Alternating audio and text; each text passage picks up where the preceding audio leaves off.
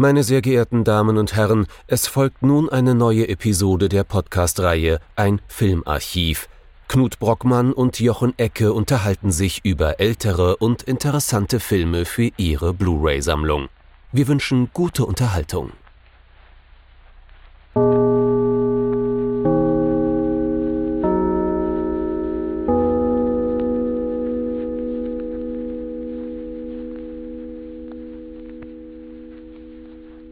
Abend, Herr Brockmann. Herr Dr. Ecke und hallo, liebe Zuhörerinnen und Zuhörer, zu einer neuen Folge von unserem Filmarchiv. Wir hatten heute, das kann ich jetzt schon mal vorwegnehmen, ähm, wahrscheinlich mit die längste Vorbereitungsdiskussion ever. Ähm, also zumindest bis jetzt.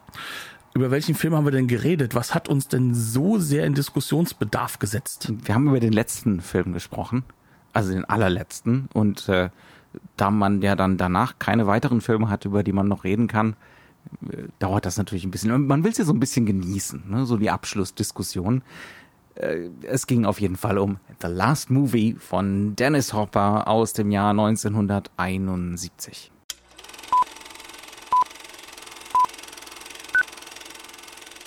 The Last Movie von Dennis Hopper. Bis heute, glaube ich, noch immer nicht so richtig erschienen in Deutschland. REM bringt den jetzt demnächst hier ins Kino oder hatten gerade angefangen ins Kino zu bringen.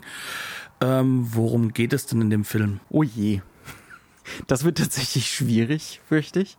Ähm, man kann es aber zumindest versuchen zusammenzufassen. Dennis Hopper spielt hier Kansas, einen Cowboy oder einen Typen, der angezogen ist wie ein Cowboy der in Peru, of all places, mit Sam Fuller einen Western dreht. Die haben da also eine Westernstadt aufgebaut und äh, drehen da einen augenscheinlich ziemlich erbärmlichen Western. Und dann zieht die Filmcrew ab. Aber Kansas bleibt zurück und es kommt keine Filmcrew nach. Und dementsprechend braucht man ne, als Exilamerikaner eine andere Einnahmequelle. Und äh, daraufhin macht sich äh, Kansas auf die Suche eventuell nach einer anderen Einnahmequelle. Da bietet sich zum Beispiel an, dass ein Kumpel angeblich Gold gefunden hat. Das wird aber nix. Und jetzt wird's kompliziert, denn das ist nur eine Mikrostory von vielen. Alle davon sind schwierig zu rekonstruieren aufgrund der Erzählweise des Films.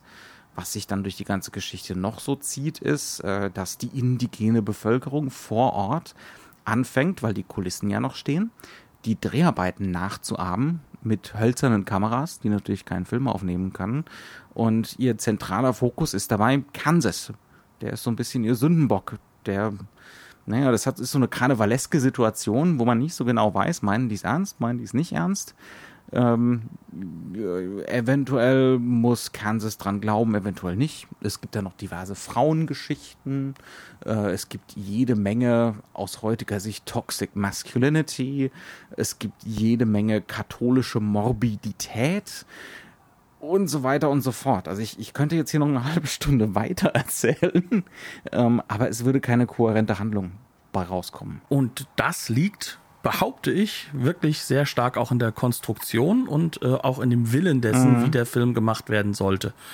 Also, du hast ja eben so schön gesagt, man würde heute sagen Toxic Masculinity. Ähm, inhaltlich ist das, glaube ich, in dem Film schon damals angelegt gewesen. Ähm, das ist so eine der zentralen Dinge, wo wir anfangen müssen mit. Wo wurde Männlichkeit mehr verhandelt? Wann wurde Männlichkeit mehr verhandelt im amerikanischen Kino als äh, zur Zeit des New Hollywood? Denn hier sind wir mittendrin, ne? Äh, in, im, im maximal narzisstischen New Hollywood. Ja. Genau, also das heißt, wir, wir befinden uns erstmal zeitlich, New Hollywood, 70er Jahre. Es ist der zweite Film des Wunderkinds sozusagen von zu, Seiten des Hollywoods. Zu diesem Zeitpunkt noch, kurz bevor dieser Film rausgekommen ist. Als genau. er dann genau. nicht rauskam, war es dann auch schon wieder vorbei. Ja. Dennis Hopper halt, der ähm, hatte da diesen kleinen Film Easy Rider gedreht. Ähm, der Moment, scheinbar Peter Fonda sieht das an. ja, der würde wahrscheinlich auch heute behaupten, dass deswegen dieser Film The Last Movie nicht funktioniert Weil Peter hat. Fonda hat ja Easy Rider gedreht. Dennis Hopper hat ja nur so ein bisschen mitgeholfen. Und Dennis Hopper sagt, Dennis Hopper hat Easy Rider gedreht und Peter Fonda hat nur so ein bisschen mitgeholfen. Und da sind wir eigentlich schon zentral drin in der Motivik. Äh, wir mhm. sind hier in der Zeit des Egozentrischen, mhm. des Egoistischen, der Selbstfindung, um es positiv auszudrücken, mhm. und des sich selbst nicht nur erfahren, sondern auch anderen zu telegrafieren, wie individuell man doch ist. Mhm. Also wir befinden uns eben in New Hollywood. Und, ähm, und in den Nachwehen der Hippies noch, ne? 1971. Ja. Es ist, es ist vorbei, aber bei manchen ist die Message noch nicht angekommen. Ja, und es wird halt jetzt genau über die Situation der Hippies und was mhm. die Hippies halt sozusagen ähm, vielleicht auch ungewollt irgendwo mittransportiert haben, was in dieser Bewegung mit drin gewesen ist, wird jetzt reflektiert. Mhm. Und da ist definitiv Mr. Hopper ganz, ganz vorne mit dabei. Mhm. Und, War er äh, ja schon ein Easy Rider. Genau. Und Easy Rider, der damals äh, diese ganze New Hollywood-Welle, sag ich mal, so ein bisschen losgetreten hat, weil plötzlich ein Film wieder im Kino Geld einspielen konnte, was mhm. Hollywood nicht mehr so kannte. Enorm enorme Mengen an Geld. Ähm, in diesem Moment hieß es halt, ja, den Mann brauchen wir. Und ähm, dann gibt man ihm Geld und lässt ihn nach Peru fliegen und stellt keine Fragen und äh, bekommt kalte Füße. Warum? arrangiert dann sogar, ähm, als er, glaube ich, beim Zwischenstopp in Mexiko verhaftet werden sollte, weil die gesamte Crew natürlich im Flugzeug sofort die Joints angezündet hat. dass, dass man sofort ins nächste Flugzeug steigen kann, damit ja kein Skandal passiert. Also ähm, man hat da schon ordentlich Kohle für ihn übrig gehabt. Und äh, wenn so ein Mann damals gesagt hat, so ein Wunderkind, das auch noch Geld gemacht hat, ich fliege jetzt nach Peru, um da einen Western zu drehen. Ja, dann kam das offensichtlich von den Studiobossen keinem absurd vor.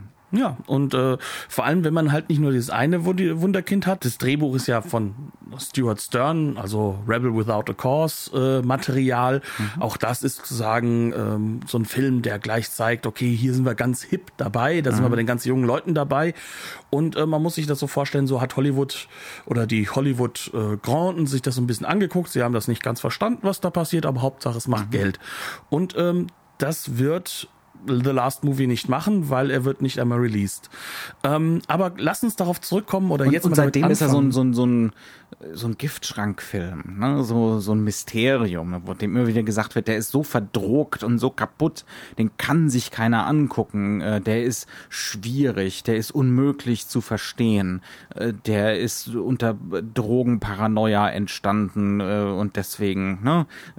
prinzipiell unmöglich als Film, wenn man ihn guckt Nö. ja, aber da sollten wir halt, wie gesagt, erstmal drauf kommen. Ja. Was, was ist dieser Film? Und mhm. dieser Film ist durchaus nicht ein nur reiner Drogentrip, sondern ja. der ist definitiv äh, mit Strategien konstruiert ja. und strukturiert worden.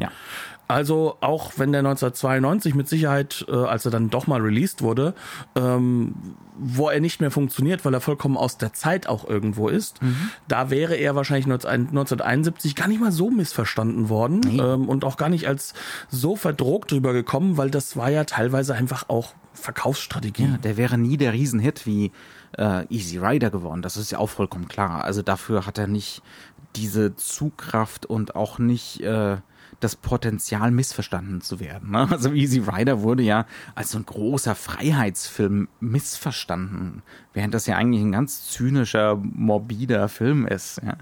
ähm, der natürlich auch immer wieder so als Kontrapunkte diese Freiheitsbilder einsetzt, aber sie nie so ganz ernst meint, meiner mhm. Meinung nach. Ja, ja aber ähm, wir, wir merken es, wir meandern auch hin mhm. und her, wir springen auch hin und her. Und wir haben noch, nix, noch nicht mal was geraucht. Also. Ja, äh, aber wir Schade haben eigentlich. diesen Film gerade geguckt.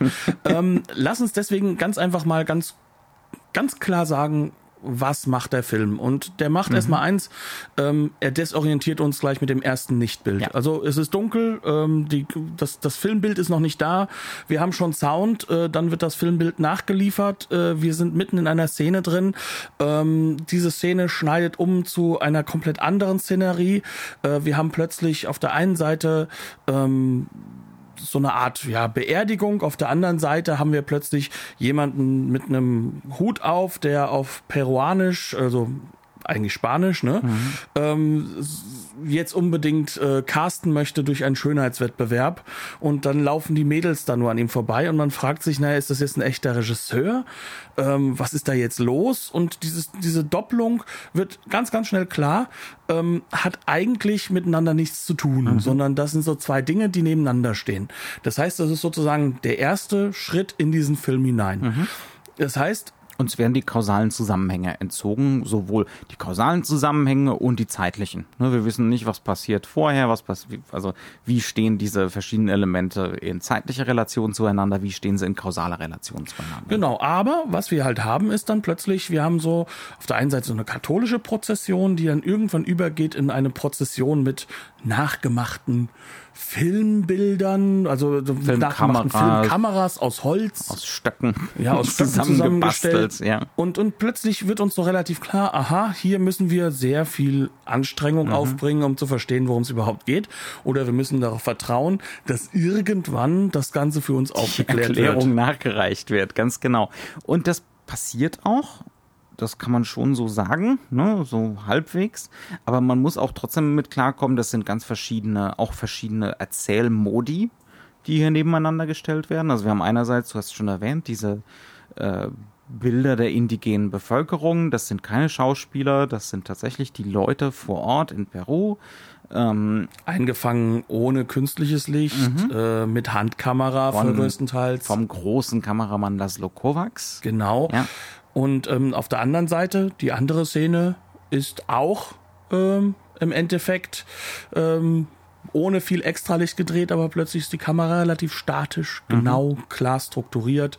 Nicht aus ähm, der Hand ja, oder wenn aus der Hand, dann mit einer extrem ruhigen Hand. Mhm, ja. Das kann man ja nicht tausendprozentig sehen. Ähm, ja, und, und, und da sehen wir halt schon, okay, wir haben es hier mit etwas zu tun, was äh, mit verschiedensten Modi auf uns einknallt, was uns ähm, im Endeffekt verschiedene Dinge zusammen montiert, ja. die wir als Angebote wahrnehmen können, die aber nicht klar und genau für uns geregelt sind. Mhm. Ähm, sorgt natürlich dafür, dass ein Publikum in den 70er Jahren sich erstmal genau hinguckt, okay, was wird denn da hier gerade an Modi angeboten? Und viele von denen sind bekannt. Mhm. Also wir sind on location, wir sind äh, im immanentesten, wie man nur drin sein kann. Es mhm. wird verhindert, Studioaufnahmen zu machen. Ähm, es ist authentisch, ne? zumindest bei diesen Bevölkerungsbildern da. Genau. Der Gestus ist authentisch, absolut. Ähm, und das wird dann durchmischt mit Genrebildern zum Beispiel. Ne? Genau. Relativ bald kommt dann auch da plötzlich dieser Western rein, den Sam Fuller da so dreht. Ähm, Wobei wir noch immer nicht wissen, dass Sam Fuller ihn dreht, weil wir sehen die Bilder, die er gedreht hat. Genau, also eigentlich den fertigen Film. Um genau zu sein, relativ früh ein Setpiece aus dem Western. Mhm. Und das wird komplett durchbuchstabiert und das ist richtig gut gemacht. Also das ist äh, gewalttätig, hat so einen, so einen vagen Pack-in-Power-Faktor, äh, Leute in Harnischen, die von allen möglichen Häusern runterfallen. Ähm, und nach und nach wird einem dann irgendwie so klar, zum einen natürlich, wir verstehen nicht, was die Sequenz soll, weil wir die Figuren nicht kennen, aber nach und nach sterben alle. ja, also es wird hier jeder umgebracht, nach und nach, und es wird immer abstruser und immer absurder und immer schlechter. Ne? Und gleichzeitig immer mit Kernbildern aus dem Western versehen. Das heißt ja. also, das, da, da steht kein Bild einfach für sich, sondern mhm. das sind alles Verweise. Das sind ähm, wiedererkennbare Momente. Ja. Also im Endeffekt könnte man auch schon hier sagen, wir haben es mit einem Spätwestern zu tun, wieder mhm. einem New, New Hollywood-Element, mhm. das aber im Endeffekt Endeffekt so durchdekliniert ist, dass es wie aus dem Nichts kommt. Mhm. Denn wir werden da unverhofft reingebracht und das Garstige an der ganzen Sache ist, es ist vielleicht etwas leichter anders ausgeleuchtet. Es ist vielleicht mit einer ganz, ganz anderen Kameraoptik gemacht, aber die Farbschema, die bleiben mhm. die gleichen. Ja. Ja. Und das ist halt eben das, was ganz diesen bewusst, Film ne, um, um des, zu desorientieren. Genau. Bei, bei, den, bei diesem Moduswechsel, weil man die ersten paar Einstellungen lang nicht weiß, ob man noch im alten Erzählmodus ist oder im neuen. Ja, also es geht nicht darum, auf so eine ganz eklatant postmoderne Art und Weise diese stilistischen Brüche super zu markieren. So wie wir es zum Beispiel bei Sorcerer zu einem gewissen Grad hatten. Ne? Ja. Da wurde auch zum Beispiel durch Farbgebung markiert. Ähm, oder durch Körnigkeit oder durch Linsenwahl und solche Sachen. Nee, das macht Lasso Kovacs nicht. Das macht auch Dennis Hopper. Hier nicht einfach. Ja. Ähm, also wir fassen einfach mal zusammen. Ne? Genrewechsel, ähm, Material, ein bisschen Materialitätswechsel, aber nicht zu viel. Ähm, dann Repräsentationsebenenwechsel, ne, vom dokumentarischen hin zum fiktiven, zum Film im Film, hin und her. Jetzt könnte man natürlich anfangen zu interpretieren. Ja. Wir müssen, wir müssen sogar, weil einfach all diese Sachen äh, kausal nicht vernetzt werden. Erstens werden sie nicht vernetzt und zweitens ist das klassischste Hollywood-Kino außer Kraft gesetzt. Es wird auch das, was sozusagen an Meaning in Anführungszeichen produziert wird, nicht doppelt und dreifach abgesichert, sondern es bleibt einzeln, kommt man nicht hin, hat man ein anderes Meaning-Element. Man könnte fast sagen, wenn man jetzt äh, mal 20 Sekunden nicht hinschaut und danach guckt der nächste 20 Sekunden nicht hin, Ja. es werden plötzlich andere Interpretationsräume geöffnet, weil andere Elemente im Vordergrund stehen. Noch dazu unser Protagonist, Dennis Hopper, Kansas, wird eingeführt wie, nicht mit den üblichen Strong First Impressions, sondern relativ spät, dauert eine geraume Weise, Weile und dann ist er mehr so ein ferner Liefen. In Der ist schon ganz früh im Bild, aber Ja. Mhm. wir sehen ihn halt nicht richtig, weil er im Hintergrund steht. Ja. Ja? Ja. Aber ähm, die richtige Einführung von ihm ist dann im Endeffekt erst, ähm, nachdem wir im Endeffekt locker zehn Minuten im Film Mhm. drin sind und eine Party gefeiert wird, auf der er plötzlich scheinbar der Gastgeber ist. Ja. Warum wissen wir nicht, aber er hält wohl eine Party für eine Filmcrew. Mhm. Und ähm, das perfide ist, dass das alles so im Endeffekt aufs lange hinausgezögerte Elemente sind, dass uns gar nicht auffällt, Mhm. dass auch die Credits hinausgezögert werden. Wir haben zu diesem Zeitpunkt nur erfahren, das ist ein Film mit Dennis Hopper. Mhm. Und dann irgendwann, nach einem Viertel des Films, wird dann plötzlich der Titel des Films 26 eingeführt. Minuten, nach 26 Minuten Titeleinblendung. Ja, und das das sind natürlich alles Sachen, die ne, auch wieder dem Autorismus dienen. Ne? Solche unerhörten Dinger. Titeleinblendung ist eigentlich nach den ersten 30 Sekunden, bei Dennis Hopper ist Titeleinblendung nach 26 Minuten. Minuten. Und natürlich kommt noch hinzu, dass wir in der Zwischenzeit äh, immer wieder mal so Markierungen haben, die auch wiederum auf das Filmische hin hinweisen. Wir haben Soundbrüche, ähm, wo plötzlich dann halt einfach wirklich klar gemacht wird, hier ist irgendwas schief gegangen auf der Tonebene. Plötzlich steht da irgendwo äh, Missing Scene an einer Stelle, ähm, als ob der Film noch nicht komplett fertig äh, montiert wurde. All das sind so Elemente, die kommen halt peu à peu, Stück für Stück immer wieder rein und sie sind bewusst gesetzt, denn sie sorgen dafür, dass wir uns eigentlich nie so hundertprozentig sicher sind, was soll das Ganze hier?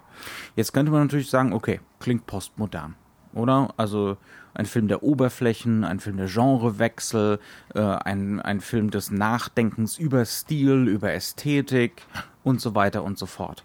Und man muss sagen, da, zu dieser These, ne, zu dieser kühnen These sind wir durchaus auch im Vor Vorgespräch gekommen. Auf der formalen Ebene, ja, hat das stark postmoderne Züge. Aber, jetzt kommt unser dickes Aber. Hm.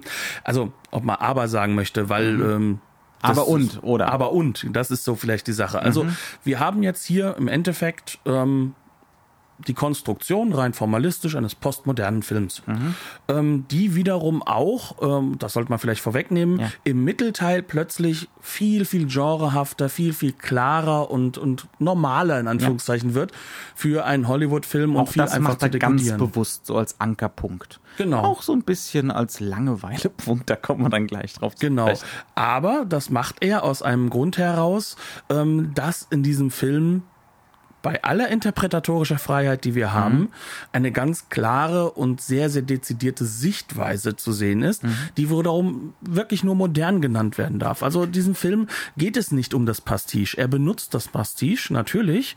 Ähm, und aus dieser Perspektive heraus können wir sagen, ja, natürlich ist er postmodern, weil er eben Pastiche-Elemente miteinander verbindet.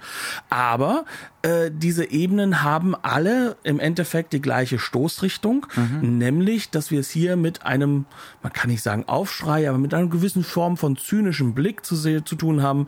Alles ist irgendwo negativ, es ist nihilistisch zu sehen, ähm, was wir eben schon gesagt haben. Es wird hier ähm, von der indigenen Bevölkerung äh, nachgespielt, wie Kino gemacht wird, aber man versteht nicht, dass Ja. Kino fake ist. Ne? Orson Welles freut sich jetzt darüber, dass, dass diese Distinktion da auch wieder aufkommt.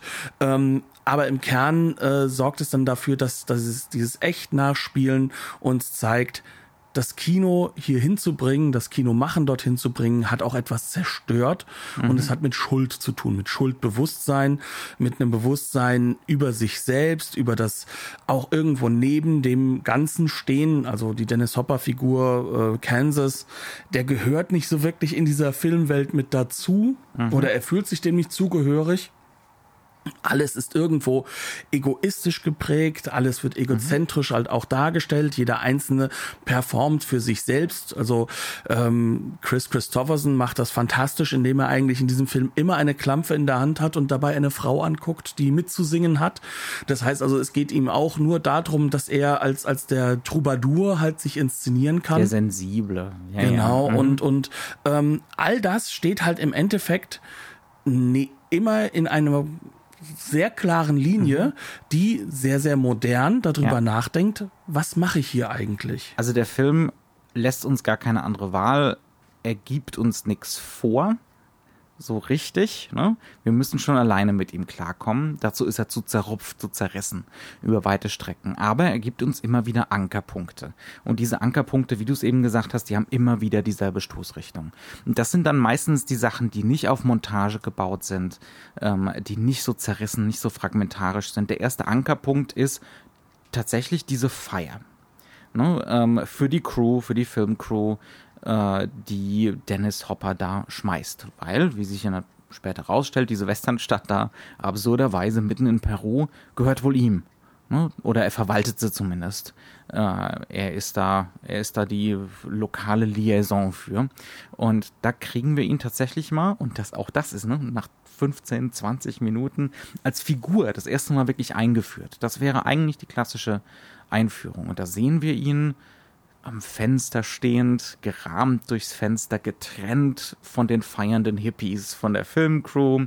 Und dann sehen wir, wie er da durch die verschiedenen Partyräume läuft. Das ist eine Plansequenz, ein ganz langer Tracking-Shot mit ihm. Ähm, er ist offensichtlich traurig.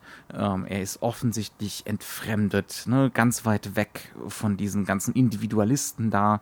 Und wir kriegen auch diese Party gezeigt als im Prinzip Konsum. Ne? Es sind verschiedene Angebote, sich individuell auszugestalten. Da kann man mit Chris Christopherson ein melancholisches Liedchen singen. Im nächsten Raum äh, kann man kann man kiffen. Ne? Im nächsten Raum äh, kann man mit irgendeinem äh, jemanden von der indigenen Bevölkerung äh, Inka-mäßig meditieren. Ne? Wobei der nur da rumsteht und das Ganze auf Inka-mäßig machen im Endeffekt wirklich dann nur die, ja, die Westler, die das Amerikaner. Machen die Westler, ne? Also wir konsumieren den Exotismus ne? als, als Touristen. Ähm, und dann geht Dennis Hopper da raus. Es ist immer noch kein Schnitt in einem Film, der eigentlich rein auf Montage gebaut ist, ganz oft. Ne? Ähm, wir sind immer noch bei ihm, er geht raus, er ist endgültig getrennt seine Freundin, die auch Peruanerin ist, ne, kommt zu ihm und sagt, geht's dir, geht's dir gut? Und er ist offensichtlich am Weinen und er sagt, ja, ja, ist schon okay. Und sie interessiert das nicht. Ne? Also es ist offensichtlich, dass es ihm nicht gut geht, sondern sie sagt nur, äh, Alkohol ist aus. wo wo, wo finde ich Stoff? Ja, also ähm, diese Ankerpunkte gibt uns der Film schon. Ne? Also diese Idee von äh, Hippie sein, äh, Alternative und Counterculture, das ist doch nur Konsum. Ähm, ja, ähm, das ist immer wieder da, zum Beispiel. Das, ja, ist, das ist eine von den einfacher zu lesenden Sequenzen. Ja, vor allem, weil sie halt auch einfach wirklich eine Plansequenz ist. Also ja. wie gesagt, das ist eine große Kamerafahrt, das ist ein Setpiece, ähm, das ist zutiefst klar gemacht worden. Mhm. Jetzt musst du mal aufpassen, weil wir werden jetzt ruhig. Jetzt äh, halten wir mal drauf mhm. sozusagen. Mhm. Wir schneiden nicht weg. Jetzt gibt's endlich mal eine Leseanleitung. Hm? Genau, und ähm, da wird uns glasklar gemacht, okay, das ja. ist jetzt sozusagen eines der Kernelemente. Ja. Und äh, dass der Film das auch durchhält, das kann man, glaube ich, jetzt schon mal vorwegnehmen, weil das ist sozusagen eines dieser Elemente, die ähm, diesen Film auch so spannend machen, mhm. weil es geht auch um dieses nicht Teil von irgendwas sein, weil er ist nirgendwo wirklich ein Teil von etwas mhm. und er hat auch gleichzeitig gleichzeitig super viele Elemente, wo er zeigt, dass er selbst sozusagen so ein bisschen ein Chamäleon ist, mhm. der immer wieder funktioniert in gewissen Formen, in gewissen Richtungen mhm. und selbst im Mittelteil, wenn er dann plötzlich mit ähm, einer reichen amerikanischen Familie quasi den Kolonialismus nachlebt, ähm, zeigt er einfach nur, dass er ähm, dort in diesem Kontext auch das wunderbare amerikanische frauenschlagende Arschloch sein kann. Mhm. Man entschuldige meine Sprache, aber anders kann man es nicht nennen. Ja, ja. Und der das, langweiligste Teil des Films. Das ist ein wahnsinnig langweiliger Teil, der aber sozusagen auch wiederum glasklar auch zeigen möchte, dass mhm. er langweilig ist. Ja. Und der aber auch zeigen möchte, hier kriegst du jetzt sozusagen in kondensierter Form ähm, das zu sehen, mit dem du das, was davor war mhm. und was, was wieder kommen wird, denn wir haben es hier glasklar mit einer Klammerung zu tun. Wir gehen wieder zurück in diese Zeit und in diesen Ort, ähm, den der ganze Anfang abgebildet hat, in diesem Bereich des Sets, ähm, dass du das einordnen kannst. Ja. Andere Sachen bleiben dann mysteriöser. Die bleiben ganz bewusst geheimnisvoller. Ne? Ähm, die äh, peruanische Bevölkerung vor Ort fängt, wie gesagt, an, den Film selber nachzudrehen, der da gerade abgedreht worden ist. Ne? Also Sam Fuller ist längst abgereist, ähm, aber der Film wird neu gedreht mit Kameras aus Holz. Und äh, alle möglichen von den Requisiten und Kulissen werden da auch nochmal nachgebaut. Das heißt also, wir sehen dann zum Beispiel vor der Kulisse der Kirche, ne, diese typische protestantische amerikanische Western-Kirche in Weiß, äh, die da als Kulisse, als Front hingestellt wurde, sehen wir noch so ein Holzmodell, das durch die Gegend getragen wird. Also nicht nur die Kameras, sondern es wird da alles so gedoppelt auf so eine seltsame Art und Weise. Ähm, und, und, dadurch übrigens auch gleichzeitig in sowas wie ein Ritual überführt. Ja, es, ist, es hat starke Züge von Karneval. Ne? Also auch da haben wir wieder diese katholische äh, diese katholische Konnotation, die der Film krass hat, genauso wie das schon in Easy Rider äh, mit den New Orleans-Szenen ganz, ganz, ganz stark vertreten war. Ne? Also das ist auch hier ähm, dieses, äh, das fasziniert Hopper offensichtlich. Äh, die die Morbi Morbidität des Katholizismus und solche Sachen wie Karne Karneval. Denn äh, also das ist karnevalesk in dem Sinne, als dass diejenigen, die unten sind, nämlich diese peruanische Bevölkerung, die keine Ahnung hat, was, was ein Film überhaupt ist, oder eine Fotokamera, äh, übrigens auch in echt, wie einer von den Managern äh, auf den Extras auf der Disc versichert. Ne? Die hatten wirklich keine Ahnung, was da gerade läuft. Ähm, und die drehen jetzt die Verhältnisse um. Ne? Die sind jetzt plötzlich die Chefs. Die sind jetzt plötzlich diejenigen, die den Film drehen. Ähm, und diejenigen, die vorher bestimmend waren, für die Hopper stellvertretend steht, ne, auch als äh, Vertreter des amerikanischen Imperialismus, die sind jetzt sozusagen die unteren. Ne? Vielleicht sogar schlimmer als das. Äh, und werden sozusagen fast auf so eine fast kafkaeske Art und Weise in diese Filmhandlung gedrängt. Bis zu dem Punkt, wo Hopper äh, sich selber gefangen nimmt. ja, also selber diese Handlung nicht mehr verlassen will an manchen Punkten. Und das ist dann geheimnisvoller. Ne? Also diese Doppelung. Natürlich wie gesagt, die Karnevaleske, äh, das hat schon eine gewisse Offensichtlichkeit, ne? Topseater wie Umdrehung äh, von Machtverhältnissen, ähm, The Empire Writes Back, nur geht es hier eben um, um, amerikanischen Imperialismus. Ähm, aber das bleibt schon ja, mysteriöser, oder? Ja, also es bleibt mysteriöser, aber auch deswegen, weil wir hier eine ganz klare Subjektivierungsstrategie auch haben. Mhm. Denn ob Dennis Hopper jetzt recht hat oder nicht, das werden wir gar nicht groß erfahren, weil ja. er in diesem Falle, ich sage jetzt Dennis Hopper, natürlich meine ich Kansas, ne? mhm. ne? weil er als Figur stockbesoffen ist, weil ja. er paranoid wird, konstant weil er dicht. Ja. konstant äh, nicht genau weiß, was passiert und mhm. nicht unterscheiden kann. Und später dann, wird er noch angeschossen genau. und ist dann im Delirium. Ja. Wobei das dann auch nicht klar ist, ob das stimmt, weil an einer Stelle dann gesagt wird, wartet, wartet, wartet, ich kann noch nicht weitermachen, ich, ich habe meine Narbe. Schminke, ich brauche noch die Schminke für meine Narbe. Genau, und das mhm. ist mit Sicherheit Sicherheit nicht ein, ein falscher Take, der da eingeführt wurde, sondern da haben wir diese ganze Ebenenverzerrung, mhm. die da auch ganz klar auch wieder ähm, desorientieren soll. Mhm. Aber was halt ganz, ganz wichtig ist, der Charakter von Dennis Hopper ist an keiner Stelle hier wirklich Herr der Lage dessen, wie die Interpretation zu sein hat, weil mhm. er versteht es nicht.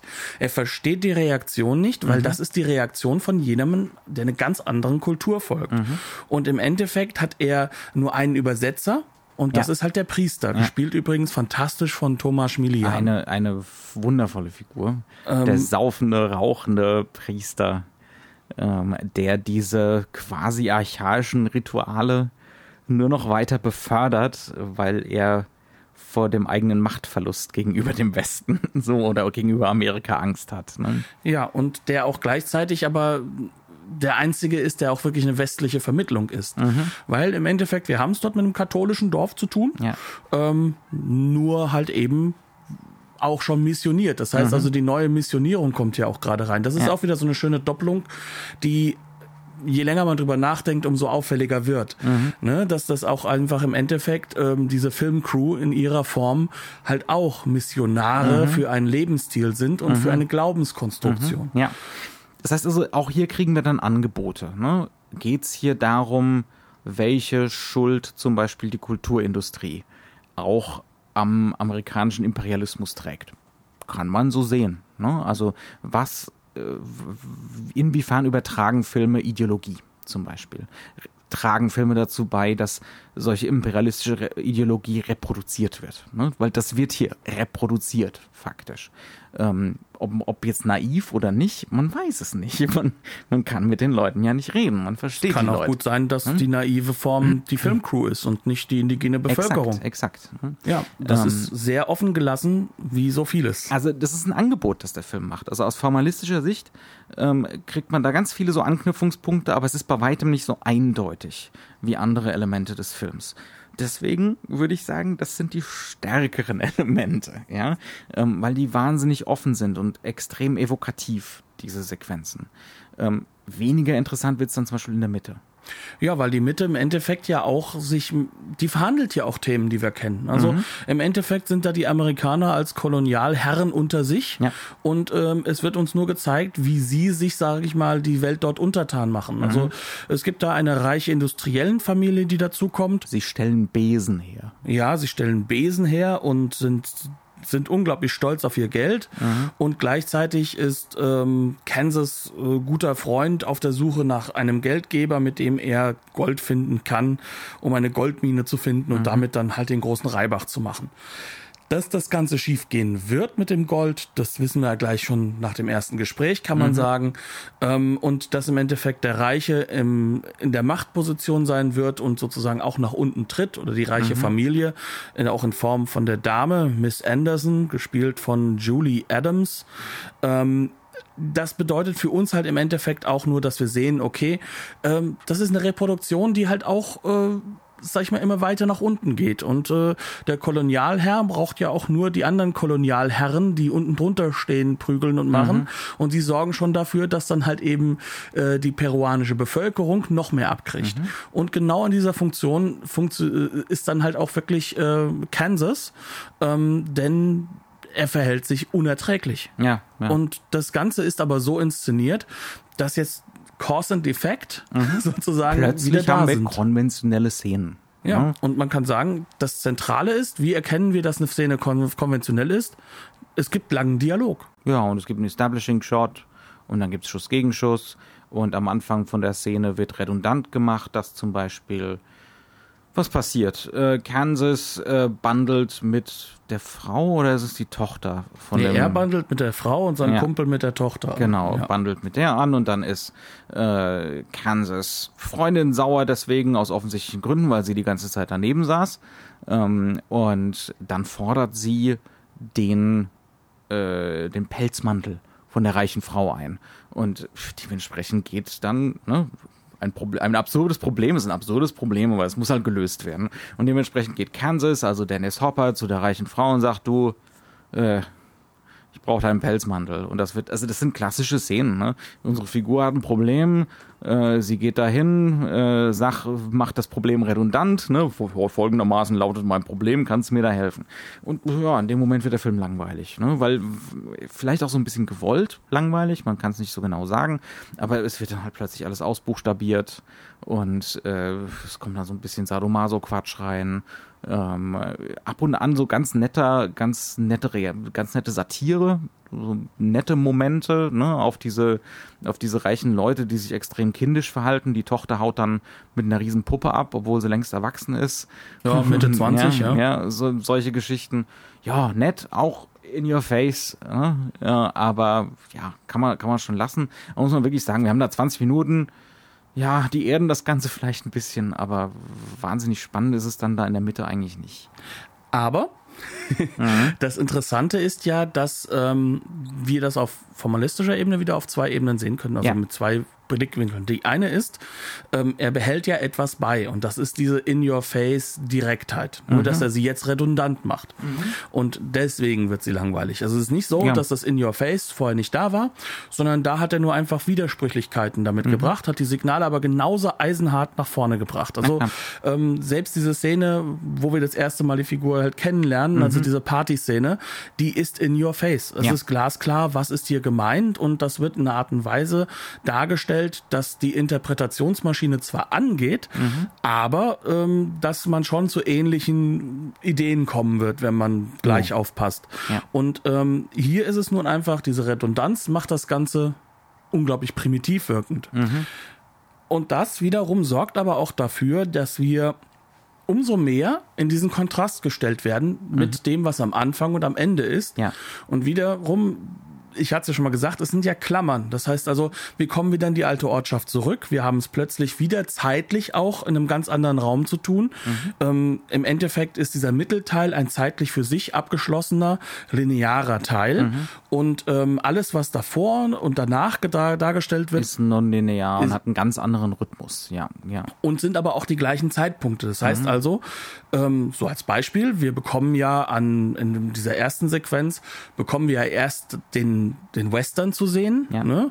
Dann sehen wir, wie dieser Western gedreht wird. Und dann sehen wir, wie dieses nachgeahmt wird. Mhm. Und dieses Nachahmen-Element wird also eigentlich, eigentlich, erst den erklärt. Western dreimal. Ne? Genau. Ja. Aber dieses Nachahmen wird erst erklärt Ganz in der Schluss. letzten Sequenz. Mhm. Das heißt also, wir kriegen sozusagen eine zutiefst verzögerte Erklärung, mhm. was auch damit zu tun hat, dass wir in der Zwischenzeit halt mal ganz kurz auf Goldsuche waren und in einer ganz, ja. ganz spannenden Sache, die darin endet, dass das Einzige, was nicht gezeigt wird, ist, wie Gold gefunden wird, sondern es wird nur gezeigt, ja, aber du hast doch nichts davon. Genau. Ähm, ist zu weit weg. Genau. Da mag ja Gold sein, aber das ist keine Straße in der Nähe, bringt uns alles nichts. Genau. Ja. Das heißt also, dieses Scheitern ähm, hat nicht mal eine Fallhöhe, weil mhm. der Sieg, der davor war, gar nicht mal gezeigt wird. Genau. Das ist das Einzige, was sozusagen in diesem linearen Teil auch wirklich mhm. spannend ist. Mhm. Aber alles, was drumherum ist, ist sozusagen diese Anordnung von dem, was wir an diesem ja. Filmbereich haben. Also wahrscheinlich braucht der Film es. Also diesen Rhythmuswechsel und auch diesen erzählerischen Wechsel, dass wir in der Mitte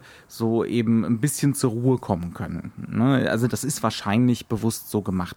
Denn wenn wir jetzt hier 100, 120 Minuten nonlinearen, rein montierten Irrsinn gucken würden, dann wäre das ermüdend. Selbst, selbst für uns wäre das ermüdend.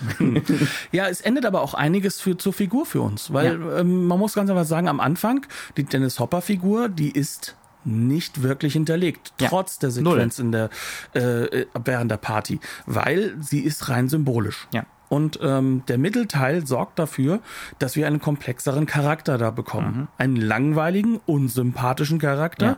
aber wir bekommen einen Charakter. Das wirkt fast schon wie so eine runterreduzierte Version von so einem, das ist so ein bisschen der äh, New Hollywood Standard. Ne? Ja. So, ja, er ist halt brooding und Byronic äh, und kann halt auch ein Arschloch sein, aber äh, ja, wir, wir, wir sollten trotzdem bei der Stange bleiben. Ja, er verliert seine Weil er ist so verdammt charismatisch. Ja, ja also, ja, ja. Mhm. also Männlichkeitsneuaushandlung trifft auf äh, jemanden, der reflektiert ist, aber gleichzeitig trotzdem aus seiner Rolle nicht rausfällt. Ganz genau. Also er, das ist sozusagen. Er ist halt nur mal so sozialisiert und dann ja. Aber und das ist halt eben das Schöne an der Situation.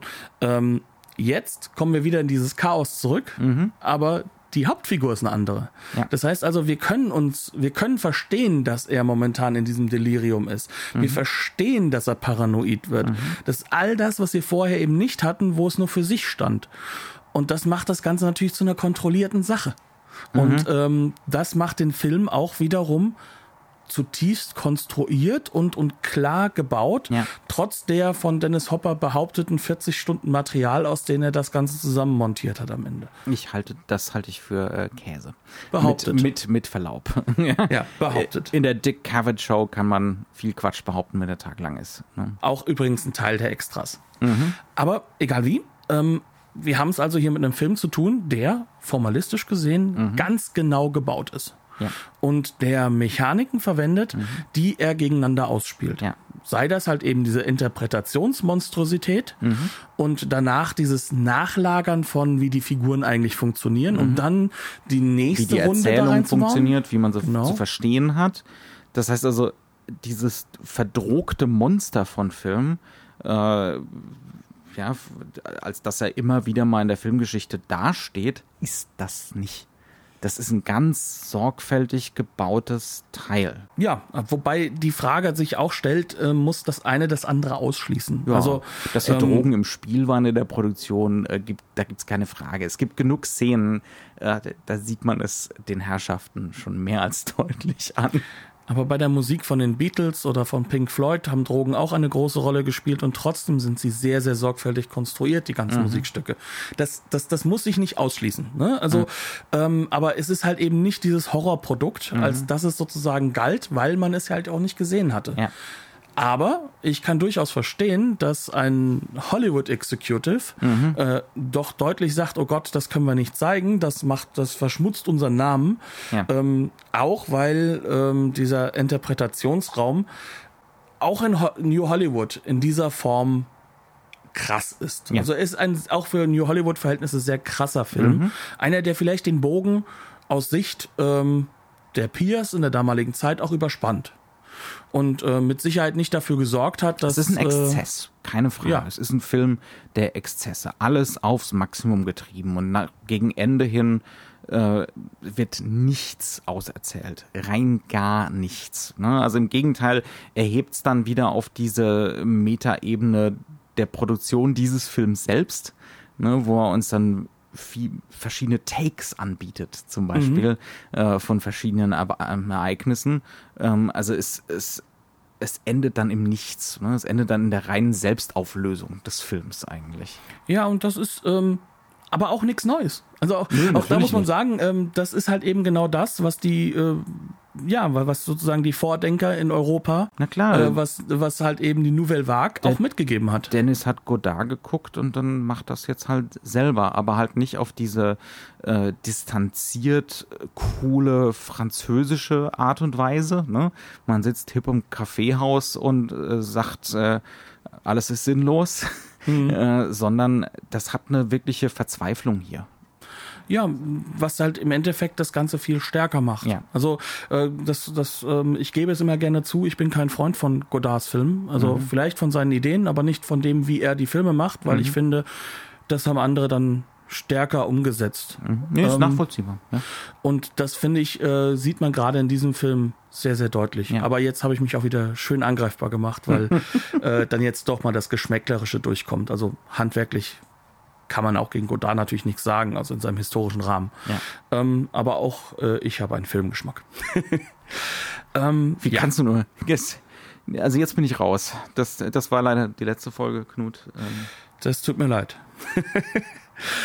Aber gut, ähm, ja, eigentlich sind wir damit, denke ich, an einem Punkt angelangt. Alles weitere wäre private Interpretation. Ja, und, und da, wollen, da schrecken wir diesmal ein bisschen vor zurück. Also wir haben, wir haben ein paar Beispiele geliefert. Man könnte noch mehr. Ne? Also man könnte noch viel mehr äh, so konkrete Szenen nehmen. Man könnte zum Beispiel auch drüber reden, wir haben es ein bisschen angeschnitten, die, die ganze Verwesung in dem Film, äh, die, die, die ganze Todesfixierung. Es ist ein sehr tanatöser Film. Ne? Genauso wie Easy Rider schon so eine Todessehnsucht hatte, so eine seltsame und so eine Fixierung drauf. Ähm, diese ganze Faszination mit, mit dem Katholischen und so, äh, das ist, da, wie gesagt, da könnte man jetzt wirklich Stunden mit verbringen. Ähm, und es gibt mit Sicherheit auch die entsprechenden filmwissenschaftlichen Aufsätze, die mit genau diesen Interpretationen Stunden verbringen. Aber ich glaube, wir sind mit diesem formalistischen Ansatz schon äh, auf einer ganz guten Fährte, einfach nur darzustellen, was der Film eigentlich macht, ne? wie wir überhaupt zu diesen Interpretationen kommen. Und ich glaube, das ist auch das, was eigentlich äh, für uns, also für das, wie wir halt auch Film wahrnehmen, erstmal Ja. relevant ist, Ja. weil wie die Interpretation dann funktioniert, ist gerade bei so einem Werk auch höchst subjektiv. Ja. Also er gibt uns zwar diese klaren Signale und setzt die Ankerpunkte, aber Mhm. das dazwischen, dazu müssen wir uns ja selbst positionieren. Und ähm, ja, das macht den Film natürlich im Auge vieler, auch gerade heutiger Mhm. äh, Zuschauer und, und jüngerer Filmwissenschaftler, ähm, zu denen wir ja eigentlich auch noch gehören, wenn ich mich da überhaupt als Filmwissenschaftler noch ich sehen bin darf. sehr, sehr alt. Ähm, aber äh, sagt der Jüngere von uns beiden. Ähm, aber ähm, der, der Faktor, der da mit reinspielt, ist, er hat halt keine Eindeutigkeit, wie wir uns auch zu den Figuren positionieren sollen. Also diese Figuren Mhm. Es sind fast doch jeder alle, sein Fett weg. Ne? Ja, es gibt also, nur negative Figuren. Es gibt eigentlich nur, ja, auch das wieder, ja, man, man möchte nicht zu sehr über die derzeitige kulturelle Landschaft sprechen, aber in den 70er Jahren ist man halt damit klargekommen, dass jeder ne, ein Mensch ist. Ja, Und jeder hat seine jeder hat seine Fehler auch. Auch zum Beispiel, ne, das als letztes Beispiel vielleicht äh, Kansas Freundin, ne, seine, die eben Peruanerin ist. Äh, man könnte jetzt meinen, ne, man so Rousseau-mäßig, das ist eine edle Wilde, ganz nah in der Natur, Natur und authentisch. Und der Film täuscht das so links an, aber dann stellt sich raus, die will ja doch auch nur einen Kühlschrank von General Electric und ein Pool. und einen Swimmingpool. Also Selbst wenn man noch irgendwie das Wasser in der Umgebung auch so hätte. Ganz genau, den, den wunderschönen Wasserfall. Ja. Nee, nee, ich will einen Pool zu Hause. Also die ist mit, äh, der, mit dem Konsum schon ganz genauso angesteckt. Äh, Ja, und das ist halt auch. einfach, ähm, es gibt keinen edlen Wilden. Also Ja. im Endeffekt stellt er ja dieses Natürliche Ja. ähm, neben das Frage. Filmische Ja, ja. und stellt das aber auch dann wiederum neben das Reale. Also, also eine Form, wenn wir von einer Form von, von Realität reden, dann hat die auch mit diesem Naturzustand nichts Mhm. zu tun. Ja, ja. Und es gibt hier nichts Natürliches. Ne? Es gibt hier nichts Authentisches. Äh, es mag vielleicht was Geheimnisvolles geben, ähm, aber das ist nur geheimnisvoll, weil man es halt nicht versteht. Ne? Ja. Ja. Und da kommen wir, glaube ich, wirklich an so eine Sache. Den Rest sollte man sich selbst Ich glaube positionieren schon, ganz und genau. sich selbst anschauen. Und, und selber eine und selber eine Haltung dazu finden und eine, und eine Interpretation. Auf jeden Fall, was wir versucht haben hier rauszu, rauszuarbeiten, ist, wo der Film in der Stilgeschichte hinhört, hingehört. Ne? Und da muss man sagen, das ist New Hollywood maximal radikalisiert. Ne? Also wenn Ja. man wenn man sozusagen alles auf einmal an einem Platz haben will, das ist nicht schlecht. Als, ne, also wenn man das hier mal nicht immer nur Apocalypse Now oder Der Pate oder dergleichen, ne? Ähm, man könnte so auch das Ding hier so als Fixpunkt nehmen, denn hier ist alles. Hier ist alles versammelt. Auch der Narzissmus des Auteurs. Ja, wobei man am letzten Punkt dazu sagen muss, warum ist der Film kein zentraler Punkt? Naja, wenn man den erst 1992 sieht Ja, äh, klar. und dann kann man, dann ist Filmgeschichte auch zum gewissen Punkt schon geschrieben, nicht? Ja. Und ähm, auch das ist halt eben dann so ein Punkt und dann bleibt halt, naja, Easy Rider ist halt einfach der, der zentrale Punkt, der auch geblieben ist. Mhm. Ja. Ne? Also und und er denkt es halt einfach hier radikaler und weiter. Mhm. Und das definitiv auch unter Drogeneinfluss, aber wir können behaupten, dass Mhm. Äh, viel, kaum einem Filmset, das äh, damals Ja, anders ja. Mhm. war, weil es halt einfach auch zur Zeit dazugehört. Ja.